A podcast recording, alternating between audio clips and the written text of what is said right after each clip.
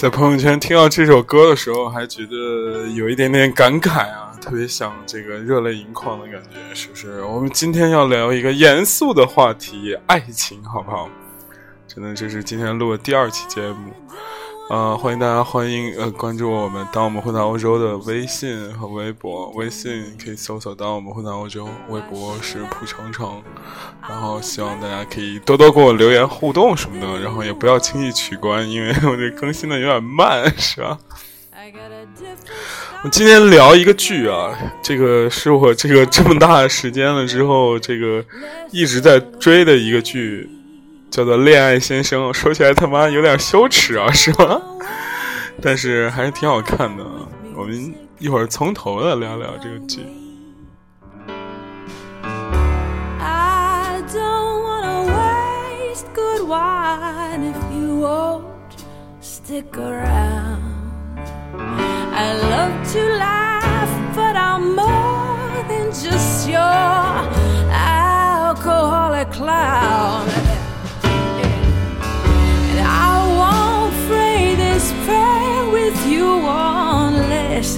We both kneel down.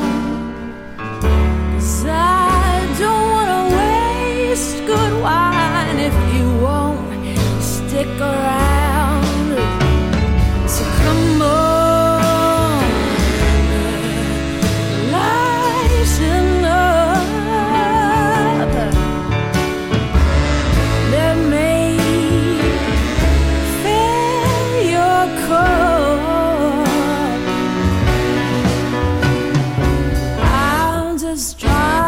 to imagine a situation.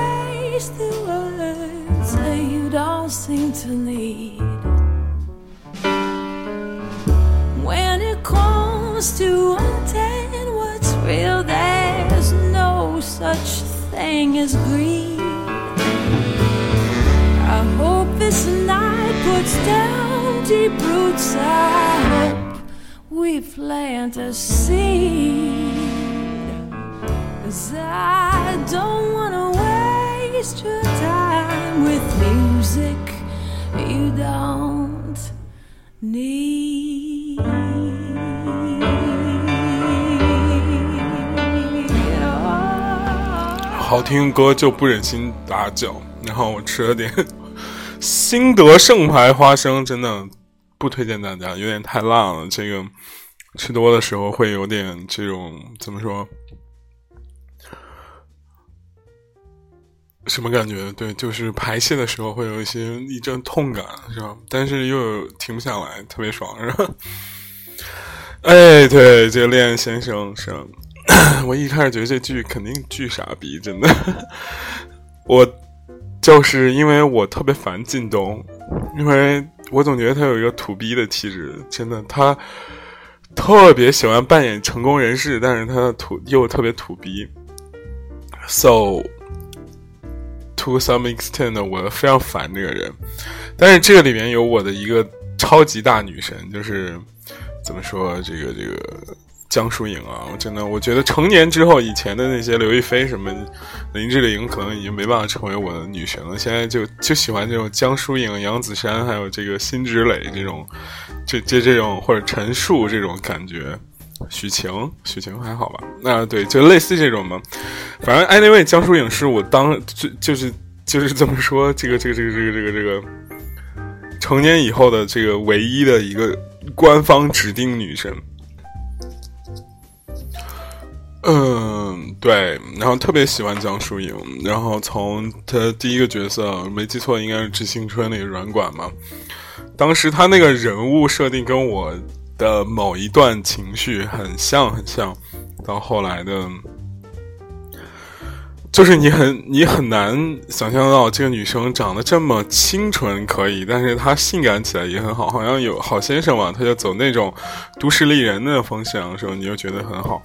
然后你看他参加，好像他参加《花儿少年》的时候，又是很大大咧咧、很贱的那种。就 anyway，各个侧面都特别喜欢。嗯，对，然后江疏影、杨子姗也是。我真是前两天看那个那个什么也是那个那个什么来着，就《南极之恋》是吧？好像《南极恋人》还是《南南极之恋》的时候，看杨子姗，哇塞，也是特别美的那种。还有这个。这剧里又让我认识了另外另外一个比较就是怎么说女神级的，就是这个辛芷蕾。我真是觉得好好看啊！她简直就是婉婉婉和张韶涵的合体。张韶涵可能对一些人没有太大的感觉，但是就是艾薇那种感觉真的是特别特别好，而且她嘴唇很有特点。大家可能以前会觉得这种就嘴唇往上稍微翻一点这种感觉。会会会会那个什么，但是你仔细看，他真的很好看。那说话或不说话的时候都很好看，而且他演一个这种被被丈夫背叛的这样一种角色的时候就会很棒。我们从头说起嘛，然后包括这个这里边的一些当初为什么会被这个剧给吸引？因为看了第一集嘛，偶然发现第一集，第一集是在安特卫普，居然是在比利时的安特卫普。然后江疏影是一个怎么引子吧？然后后来看了他在安特卫普，然后我就觉得哎还不错。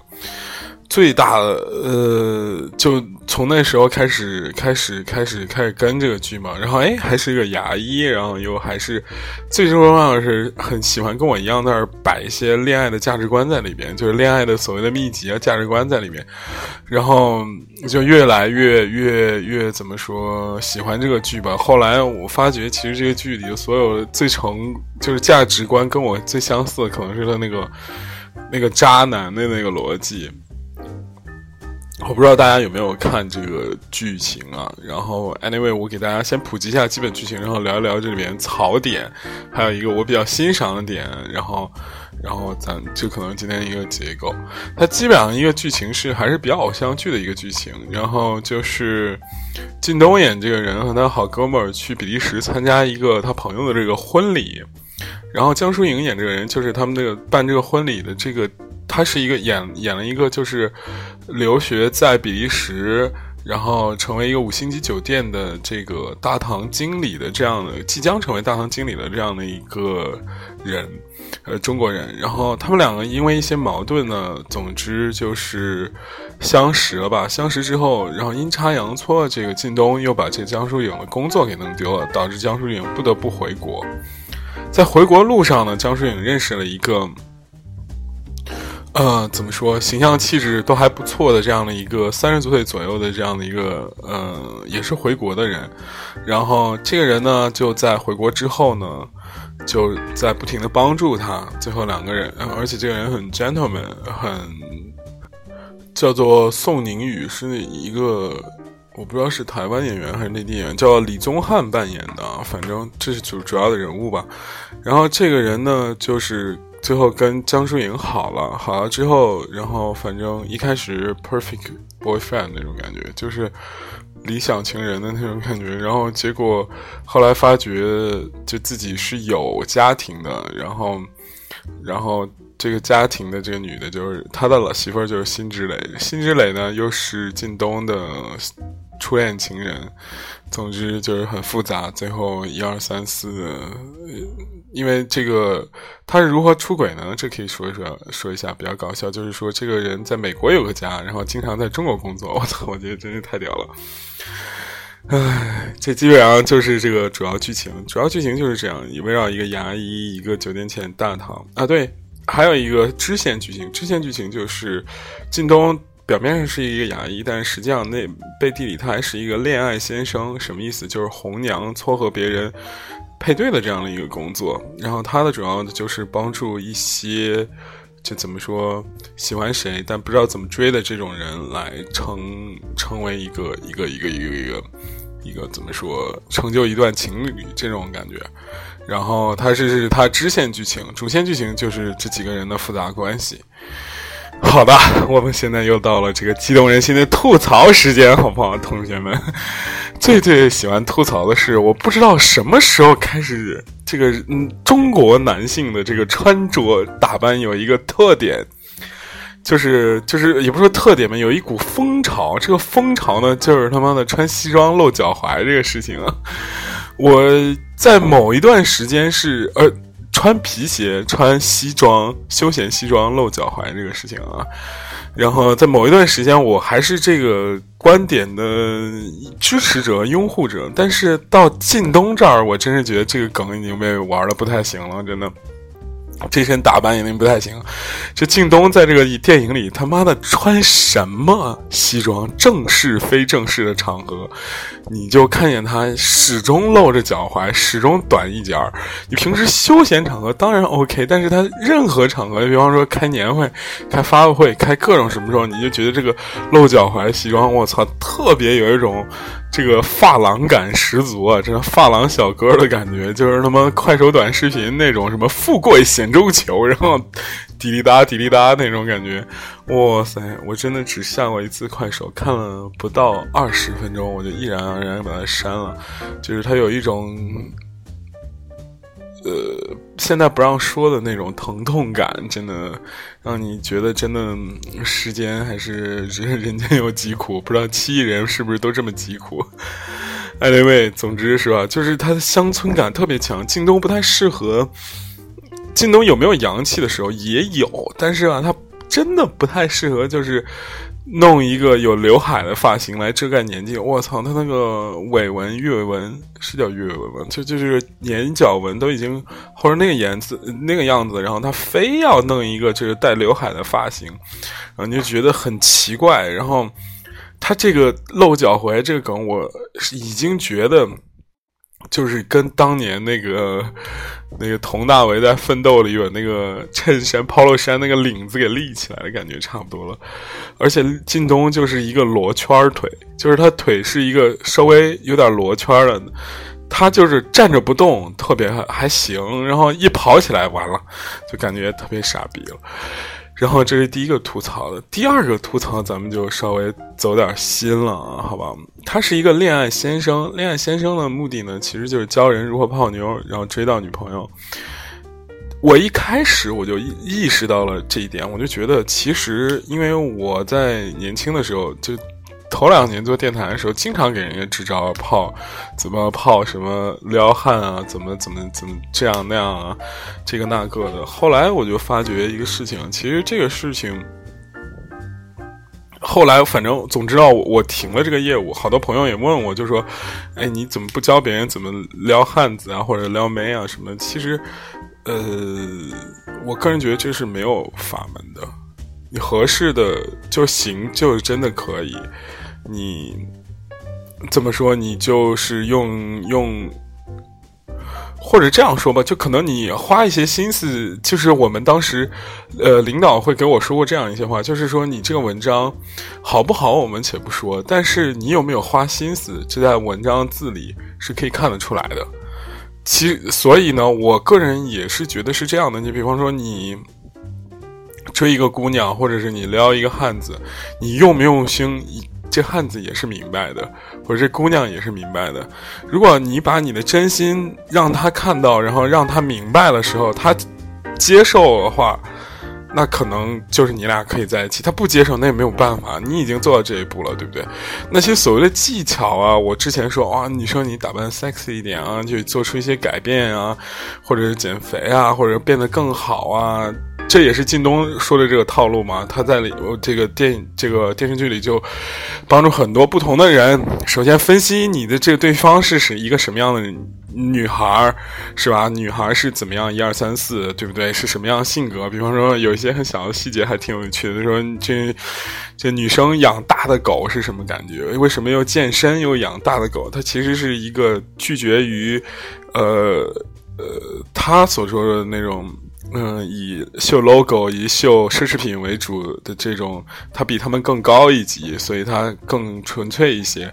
然后，所以这些人呢，可能会比较喜欢什么样的男生？会比较喜欢那种偏弱小一点的，比较那个，因为他是一个狮子座，就是很像雄狮的那种主导性的那种感觉嘛。所以他，你说这种技巧其实有没有用？就话分两头说。何涵不是说嘛？他说这个我在那个。在那个、那个、那个、那个、那个、那叫什么《后会无期》里说了，说这个喜欢就是放肆，爱就是克制。他说，其实你反过来说也可以，喜欢就是克制，爱就是放肆，对不对？这些都是作家编出来哄骗你人的、哄骗人的这种话，是不是？所以说，其实他一样的。你说狮子狮子座女生，难道真的就确实是吃软不吃硬？这些东西我知道，那。你你你只要够硬，我觉得那狮子座的也不行，真的，你信不信？我见过很多都是这样的，就是狮子座嫁给了一个更狮子座的这种，比如像摩羯啊这种更狠一点的，对不对？那很多啊，对不对？当然，当然大概率上是他是这个会胜的，就是。就是你对狮子座可能会要就是这个多说好话呀，什么装可怜啊，什么是是这样，但是你要以一个长时间的维度来看判断的话，这个事情可能就不是这样了。你比方说你，OK，以睡了他或者以就是亲亲吻拥抱这种为目的的话，当然你这套是有用，但是你要是以不是以这种为目的的话，那可能你这套这个所谓的逻辑就没什么意义，所以。后来，包括我也是，就是我觉得，呃，怎么说，就是后来停止了教大家这种东西，我就觉得没什么意思。你你要是想跟人好好过的话，你就把一颗真心，然后无微不至的关怀，还有你很 gentleman 的一面，你很有趣一面，给他看就行了。这些东西，你你你你不用我教，你也明白。你看你旁边总有帅的小哥吧，你去剪个头啊，换身衣服啊，教他打扮，这不需要那个什么，对吧？但是你要想说技巧了，那技巧就就就我个人觉得是吧？我凭什么教你呢？我怎么撩妹呢？对吧？我教了你，我怎么撩别人呢？对不对？是不是？而且我而且我总觉得有些东西是教不了的。呃，这是他里边我可以觉得可以值得吐槽一点。他在教这些东西，最后其实事实也印证了我这个吐槽，就是他的那个。这业务崩了，崩盘的原因很简单，就是他的一其中一个客户，他教别人泡上了一个妹子，然后但是他俩结婚了，后来发现性格完全不合，而且那个男生的本性露出来了，就是他并不是一个精致的男生，他变成了一个就是程序员，然后不闻不问，每天就很宅的那种感觉。这个女生并不喜欢他，最后两个离婚了，这对他打击也很大，就对被对金东这个角色打击也很大，就是说，我觉得。我我我所说的那种感觉是这样的，就是，嗯，好想好好跟人过，一定会有这个方法；不想跟人好好过，就是想骗炮呢，我又不想教你，所以 陷入这样尴尬的局面。这个，总之，我总觉得，就试图在教别人，就是去怎么谈恋爱，去怎么接近自己喜欢的男生女生的这种事情，都是很蠢的。这个其结局无非就是啪啪啪啪啪啪完就是分开，就是这样一个结局。就是你可以反过来，我们倒推，就是说最后两个人走在一起的两个人，可能按照很客观的解释来说，我个人觉得就是门当户对吧。这个这个虽然这个答案很 boring，非或者是很很很怎么说，很很。令人失望，并不正能量嘛。但是，我觉得你正能量的点应该是你如何让自己可以配得上那个女生或者男生。这时候可能就就就会就会很简单了，东西就变得很简单了。真的，OK，这个剧怎么聊的这么丧呢？我本来是一个以这种以嬉笑怒骂为主的，可能最近这个状态是。跌入了这个状这这个困局当中嘛，哎，想看那个剧最后结尾的时候是两个人又在比利时相遇了，然后我就想起了很多自己的那个回忆啊，然后之类之类的吧。然后最近碰到好多就是从欧洲或者是外国回留学归来的人，然后看了钱钟书的那个《围城》，然后我特别推荐大家看，肯定大家肯定也都看过，除了我都大家可能都看过。就是陷入了某种方鸿渐式的这种尴尬里面，就是他也很圆滑机警，但是吧，他对现实又有一个很强大的无力感。那肯定就是钱钟书先生一生嘛，而且最后方鸿渐娶的是那样的一个女生，那不就是 写的是杨绛，我觉得特别，就前面的胭脂水粉花草地全都略过了，最后取了杨绛，然后所以钱钟书先生在开篇的时候，一般第一句话就说什么这本书是献给杨绛先生，杨绛什么怎么怎么，我的妻子杨绛怎么怎么怎么样，哎呀，anyway，觉得生活或者工作，包括我们不是在聊这部剧吗？为什么要扯到我的生活工作？唉，就是无可避免的代入吧，无可避免的代入。嗯，也好像不知道说什么了，听首歌吧。我听完歌，我们接着聊。最近真的是觉得这个长久不说话之后，这个思维的活跃性好像没有那么强了。这歌我也是第三次听，之前在一个一软件里玩过，大家听一听。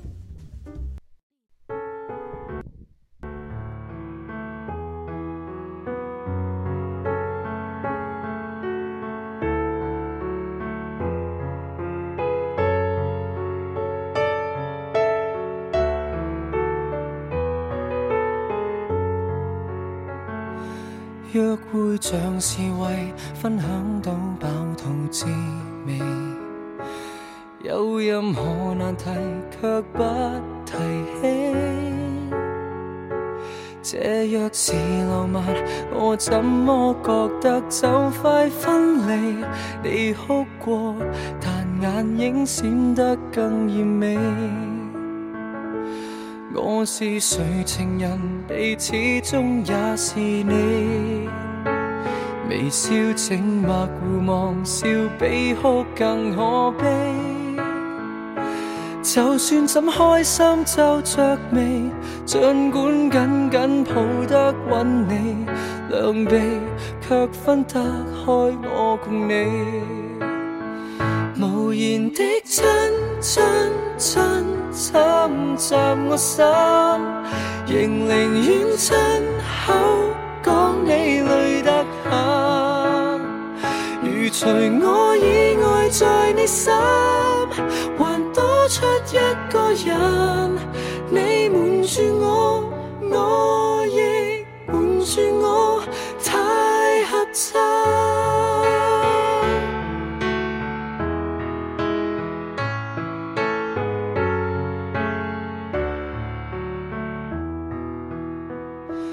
这就是谈情客气得吓着我，除了近来繁忙，我所知有几多？若要哭不哭诉，为何大家争吵斗嘴好过，胜过笑不出声抱着我，无言的亲亲亲。侵袭我心，仍宁愿亲口讲你累得很。如除我以外在你心，还多出一个人，你瞒住，我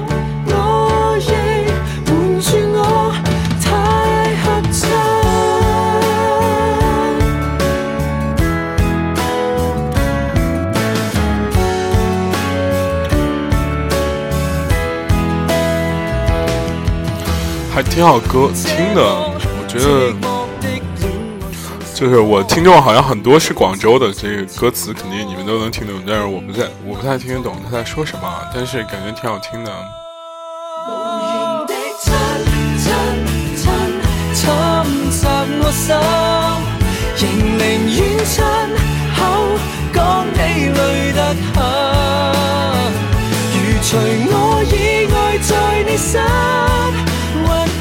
一个人，你瞒住，我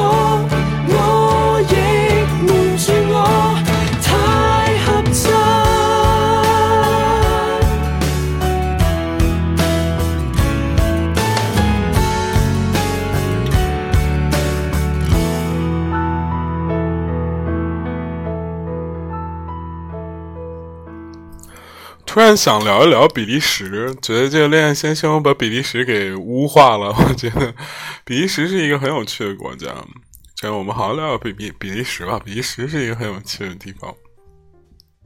比利时首先是个美食之国，然后这里有世界上最好的巧克力，就是格凡格凡体格迪瓦然后还有那个很好喝的，可能世界上也算世界上最好的那个葡萄酒，不不是什么葡萄酒，那个精酿啤酒。呃，比利时好玩的城市有蛮多的，我去过根特，然后去过安特卫普，去过布鲁日、布鲁塞尔都去过，也算是我，因为它离荷兰非常近嘛。但是唯独没有去过恋爱先生去的这个地方。就安特卫普也去过，安特卫普其实是欧洲特别大的这个车火车站嘛，然后也去过，因为但但但是没出去过，就是在火车站里转了一圈。火车站它特别大，它是高中低三层的那种，甚至你从荷兰到巴黎中间转车，不是中间转车，转车或停车，基本上都会在安特卫普停一下。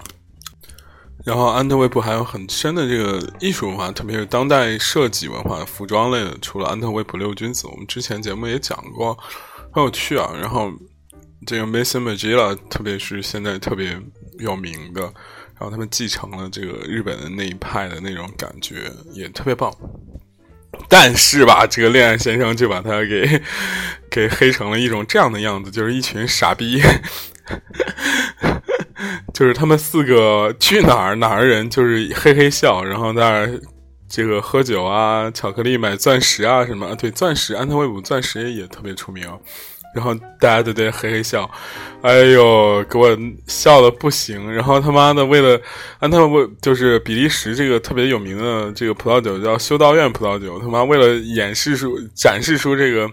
嗯，这有个小故事给大家补充一下，就是之前这个修道院精酿啤酒怎么来呢？就是当时这个多少世纪的欧洲吧，反正这个牧师呢，就是还是属于那种苦行僧的状态，然后他们需要就是白天不能吃东西，我到晚上才能吃东西，好像类似有这么样一个戒律吧。然后呢，他们白天就扛不住了，怎么办呢？就偷偷酿一些啤酒。就啤酒就是有很高热量嘛，让他们在白天喝的时候就可以撑过白天这段时间，然后慢慢就从这个修道院里发酵出来这个世界上最好的啤酒。哎，那位那个那个恋爱先生第一集、第二集的时候，这个这个特别搞笑，就是说说说这个去修道院啤酒，他妈的两个一群人在那儿唱两只老虎，我当时也是笑不行了，哎呦。其实，所谓精酿啤酒和工业啤酒差别在哪里呢？大家可能会觉得差很多。其实，在我感觉，它的你看它的定义就就可以感觉出来，就是什么每年低于五百万桶，还是五百五万桶，还是十万桶，反正它有个桶数限制。然后它这是它最强的一个定义。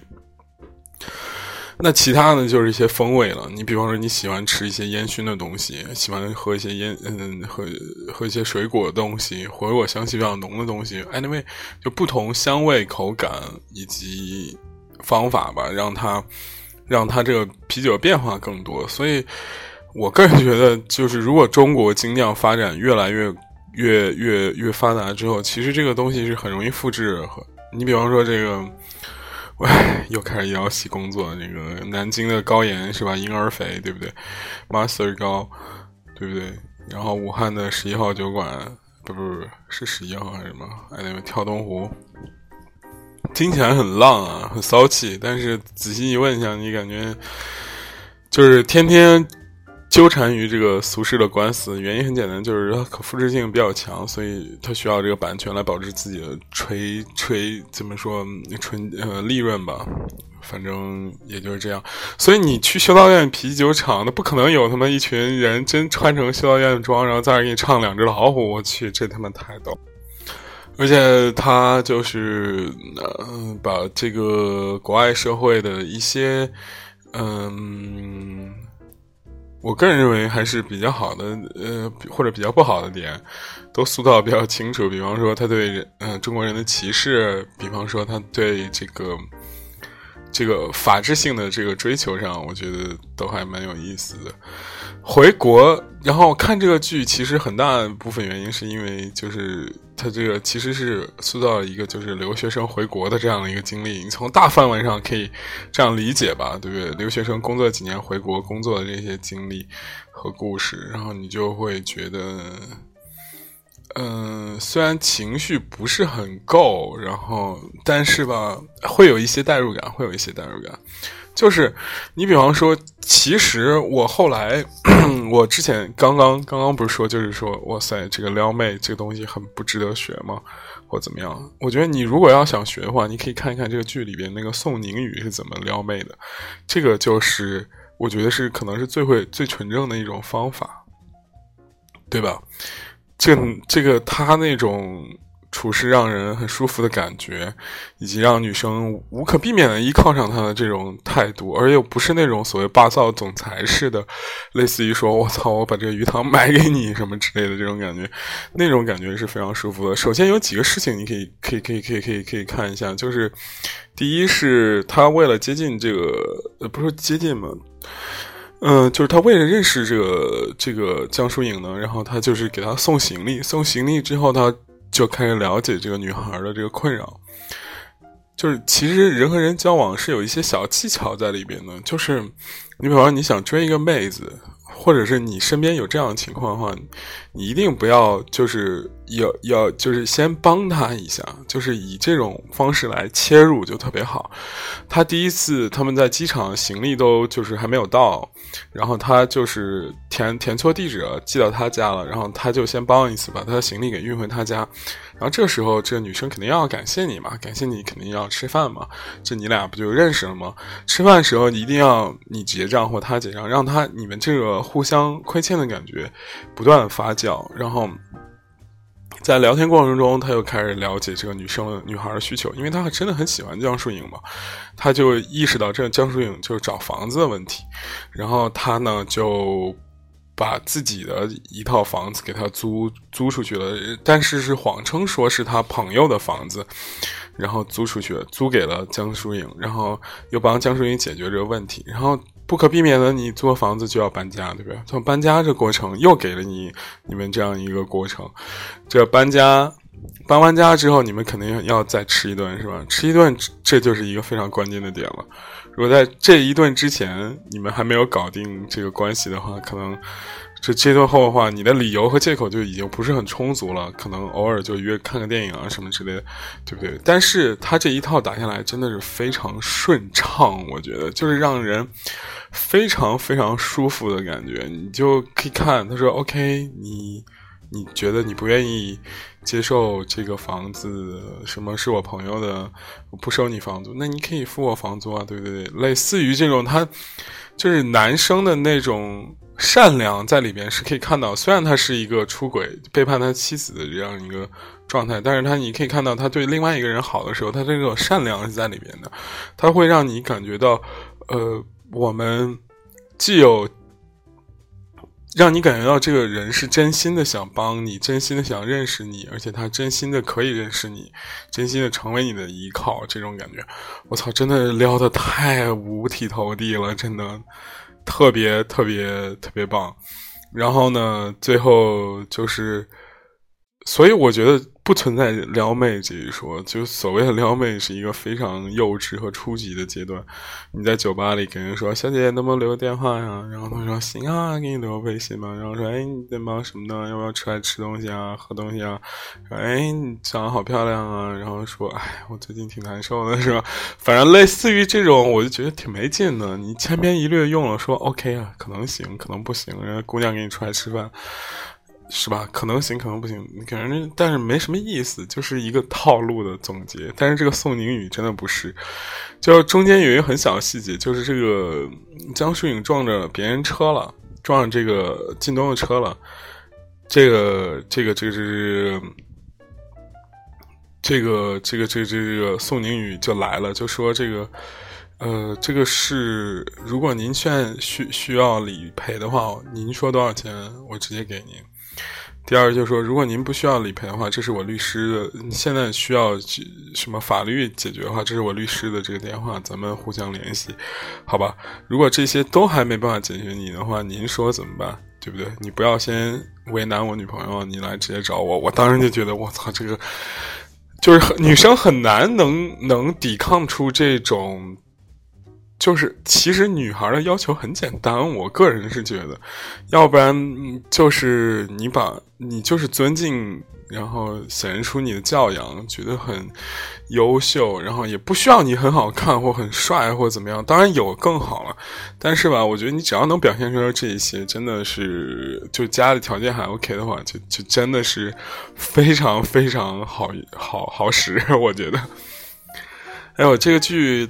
最后的结局，我个人觉得其实是蛮就是硬凹的，就是他到中间了之后可以果断弃剧了，就是很不好。但是我是因为留学生的这种感觉，你可以看一看，真的就还蛮不错的。哇塞，感觉这期聊的好平淡啊！我不知道为什么，是不是好久没聊天？现在这种聊天功能已经不复存在了。希望可以这台略微平淡的这个，可以就是怎么说，给你生活上一些小意见吧。我是不是现在还有一个事儿？我现在发现了，就是就写字不是，就写字和说话这两个才能真的是此消彼长的感觉。就我以前说话的东西，感觉这才能还 OK，现在感觉呃，以前觉得写字功能很烂。后来吧，现在写字儿写的还好一点，说话又退化回去。总之，我总觉得，唉，生活有一点对我有些艰难，有些艰难。下一次写个稿，然后再聊吧。这次感觉我现在已经失去那种单纯聊的这种感觉了，而且我觉得特别不好。二零八，我要活得积极一点，不要太这么丧。就对任何事情提不起兴趣，要发现身边的小确幸，对吧？然后那个发现就一点点好笑的。最后给大家说一个好笑的笑话吧，好吧？我在围城上看的，围城上男主角叫方鸿渐，方鸿渐就是他是我之前说的那种，他是那种怎么说，很。很很看清了世界，然后但是又有很强烈的无无力感的这种感觉，就我个人觉得很像我这种，然后就会生出一种猥琐的气质。然后他呢，中间有段描述，在开头开篇的时候，中间有段描述是，他从小被定做娃娃亲，然后定做娃娃亲呢，是他的娃娃亲的亲家呢，又是一个很好玩的、很好呃身家背景很好的人。然后他，但是吧，就是年轻的时候，就怎么说，人都是躁动的嘛。他想谈恋爱，想跟女生这个拥抱、接吻、开房什么的，但是不得，呃，背负着娃娃亲这个事儿就没办法弄嘛。那怎么办呢？然后他就给他父亲写了一封信，说：“哎，我觉得我最近很抑郁啊，然后这个照镜子的时候都觉得自己很憔悴，然后呢，就觉得。”娃娃亲这个事儿，我马上要毕业。娃娃亲这个事儿可能会给我身体上造成一系列伤害。然后我操，他父亲回信更他妈屌，他说：“我操，我他妈花钱供你上学，难道是为你让你照镜子的吗？你知道什么人照镜子吗？”他说：“那种戏子，这个什么演员才照镜子，你是去学习，你怎么能照镜子呢？咋咋咋？”他说：“你要不那个啥。”不，然后这个软中带硬的来了一句，来了一说，这个你要觉得这份婚事不行也行啊，我这个此月开始停止你的所有的一切的钱发放，然后怎么怎么怎么样，我靠，一下给这个房文健给吓怂了，然后他就说，这个这个父亲大人，我吃了一些什么。德国的维生素，什么俄罗斯的深海鱼，我感觉自己气色变好了，觉得应该好好学习什么的，立马就怂了，怂的一逼。然后想起了，我当时就想起了我那个小时候在那个游戏厅里玩拳皇嘛，然后。然后有一个大哥哥社会人坐旁边了，然后我当时玩的还行，就一个必杀，一个接必杀，然后那个大哥哥最后就不玩了，然后就看说，看着我在那笑说：“你放，你放，再放一个。”我连续杀了他两个人之后，再看了一眼那个大哥哥，脸色已经就是在抖了，你知道吗？然后我当时就觉得，我操，你这么大大人有什么可牛逼的呢？然后我当时又看了一眼那个那个那个大哥哥，就认真起来玩了。